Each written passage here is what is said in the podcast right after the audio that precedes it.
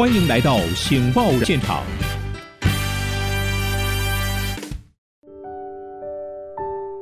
各位听众，大家好，欢迎再次来到醒报环境论坛，我是主持人台湾醒报社长林玉玲。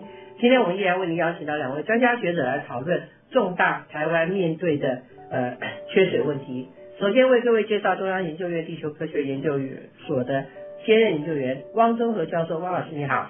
主持人好，大家好。第二位为各位介绍天气风险公司的总监蒋欣欣博士，蒋博士你好。汪老师，主持人，各位听众大家好。来，我们最近台湾面对严重的缺水问题，可以追溯到去年整年没有台风，所以造成啊台湾的旱象哈。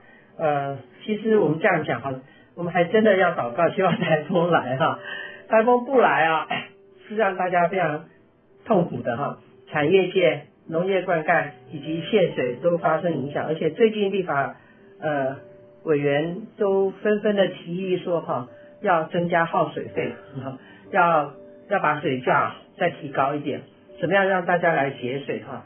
那么特别 我们在录音的呃访问的呃昨天刚刚是全世界的水资源日哈，所以我想首先先请汪教授来分析一下哈，这个 长期台湾呃。的水的状况哈，一直都是一种呃不是非常均衡的情况，要么就是下大雨哈，发生洪水、强降雨哈，以至于需要泄洪；那要么就是干旱，下的雨水不够，或者是下错地方。要不要跟我们分析一下台湾呃目前所面对水资源的短缺哈一些结构性的问题？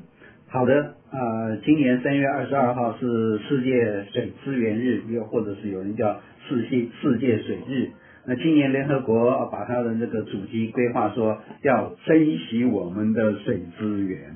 嗯，是的，呃，这面对这个气候暖化，我们将来所面对的这个冲击，一个是能源，一个是粮食，再来就是水资源。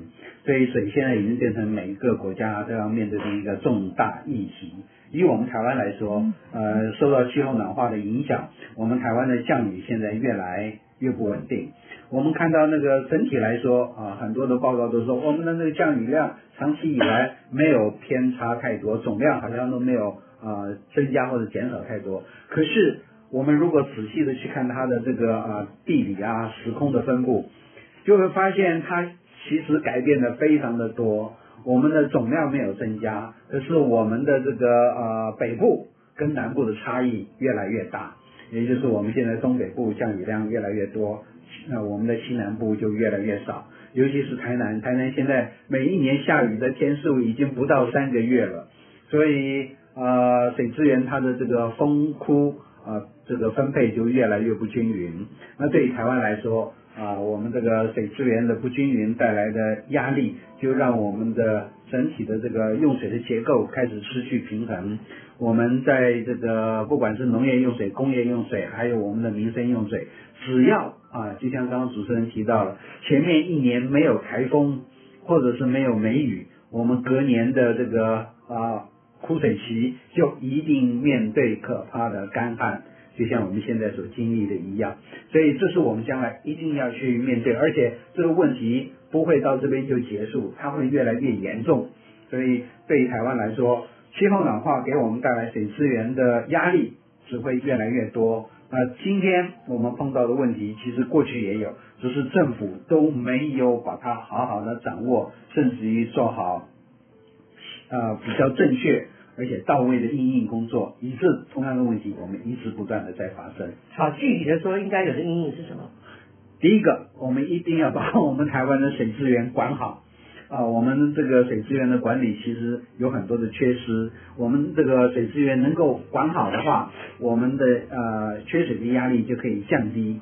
啊，第二个，我们一定要想办法把老天降给我们的雨水尽量的把它啊保留下来。我们过去是用水库，那现在其实除了水库以外，我们每一个城市的这个海绵化都是一个保水最重要的一个工具，但是政府过去都没有往这个方向好好的去推动。那第三个，我们一定要呃把我们这个排掉的废水把它收回来啊，就是任何一个水，我们一滴都不要把它浪费，用完了还要再重复的回收使用。第三个，我觉得更重要的就是我们的水价一定要反映我们的成本，用水价来约制我们在水资源上面随意浪费的这种习惯。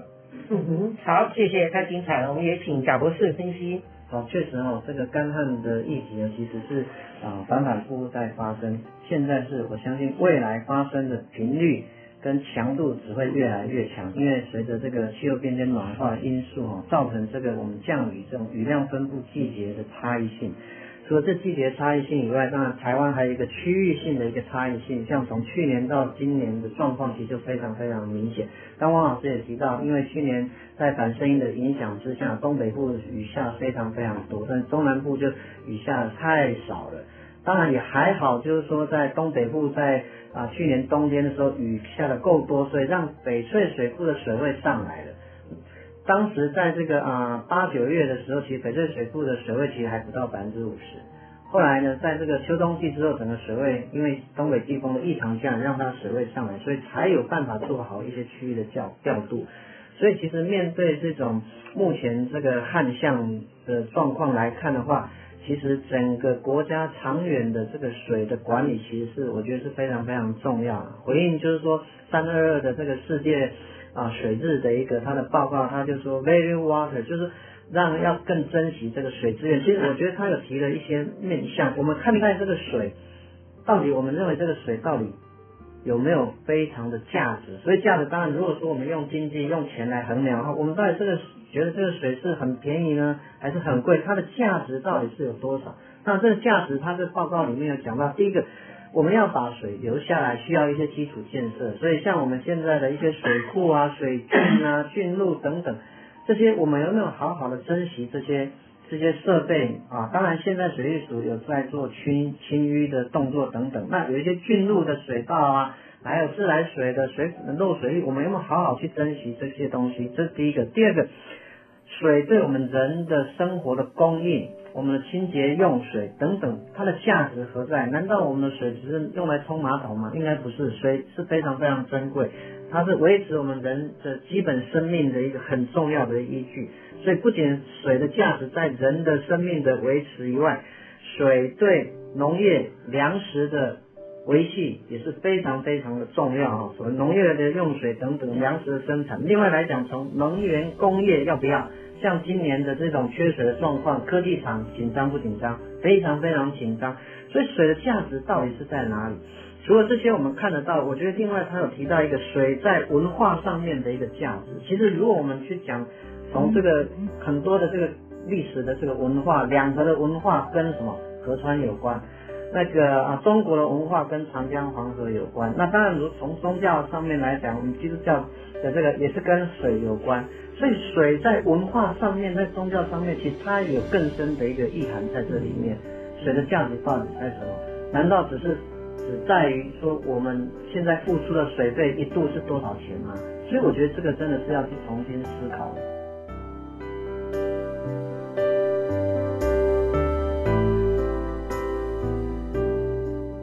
老师，媒体这么多，你真的还要办台湾醒报吗？可是你觉得大家对媒体满意吗？至少台湾还少一份清新、有性万爱、有真善美的报纸吧？媒体很难活哎，老师您要怎么活啊？没错，不过我们很有效率，很努力啊。台湾醒报有什么特色呢？我们是深度报道、极简阅读，什么都有，就是没有口水；什么都有，就是没有八卦。那大家可以怎么帮助台湾醒报呢？欢迎大家来订电子报，也可以捐款，我们会开给你抵税收据。这么说，就请大家一起来支持林依林老师所办的台湾醒报吧！请上网阅读您不可不知的清新媒体——台湾醒报 a n n t w dot com。对，谢谢贾博士提供的一些观念面哈，让我们去思考到底水对我们的重要性，以及我们是否真的把它当做珍贵的能源啊，珍贵的这个资源哈来处理。那我想问两位一个非常简单跟呃，我们说有点那个基本问题啦。第 一个就是最近不是下了雨吗？那大家很高兴，一方面觉得下雨不方便要撑伞，一般很高兴说，哎，雨来了是不是就可以不用限水？那第二个问题是，刚刚一再两位都提到这个北水南运，水资源不平均，台湾这么小，为什么北部的水多，南部的水少？是跟水库有关吗？大家不懂，为什么不能南南水北运呢？总是要北水南运呢？那台湾这么小，为什么会有分配不平均、下雨或各方面分配不平均的地方？这两个问题是很很常识型的问题，希望两位不要嫌我们太笨。好，我我先回答，就是说，因为台湾我们的一个区域的特性很特别，我们有中央山脉啊挡着，所以这是第一个。那第二个来讲的话，我们的冬天的东北季风就会造成迎风面比较多的降雨，夏季的西南季风的时候呢，就会造成中南部的一个异常的一个降雨。所以理论上面来讲的话，中南部的它的这个啊。雨水相对会比较丰沛的，所以其实我们很多大的这个水库，其基本上也都是在这个中南部啊，像这个呃增文水库啊等等所以我想这个已经有顾虑到这样的一个因素，只是呢啊，有时候在一些啊异常的状况发生的时候，像去年哎梅雨季提早结束，台风又不来，所以变成我们在最重要的呃降雨季节的时候雨不来。所以就造成非常严重的这种水资源的短缺，这个短缺会造成区域性的一个差别哦，所以我想这个是我们先天性的一个地理的一个限制，但是整体上面来讲的话，台湾整体的总的年雨量其实是非常的丰沛的。哦，所以因为中央山脉因为季节风向的一个不同，所以会造成我们降雨区域性跟时间上面分配的一个不同，所以我想这个是简单稍微跟大家来做说明。好，汪老师，那最近这个降雨量因为这个呃封面南下，给我们带来了一些呃降雨，不过这个降雨主要恐怕还是在呃东北部。因为它是跟封面有关的，所以我们现在这个最缺水的地方，它其实还是在我们的中南部啊。所以呃，第一个封面带来的雨啊是有一点点帮助，但是还是太少了。对于我们这个呃旱情，它实际上没有任何的太多的注意，还有它对于水库积水区带来的水啊，其实还是很有限。所以我们看到现在水库的这个蓄水量，一到了中部以南。它的蓄水量都是在百分之二十以下，是非常非常的严重的。所以呃，我们不能够期望在枯水期的时候来太多的雨。我们现在要等到旱情结束，一定要等梅雨是不是真的会来。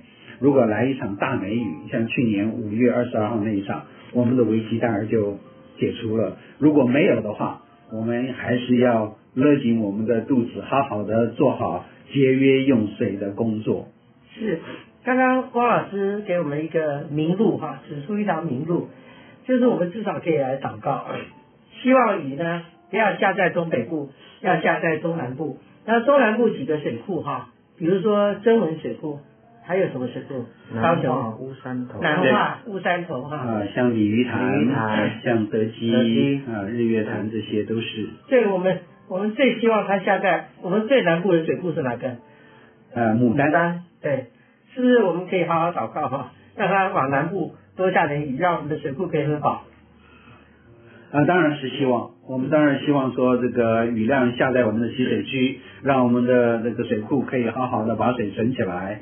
可是啊，我们现在因为气候暖化的关系，现在降雨它非常的极端，也不可预测。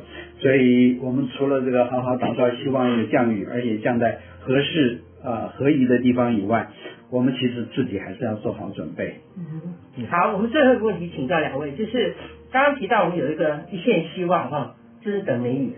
可是梅雨呢，每年大概是五月才来，现在是三月底，我们还要忍耐或限水，或是节约用一个多月。那一个多月以后，梅雨才会来。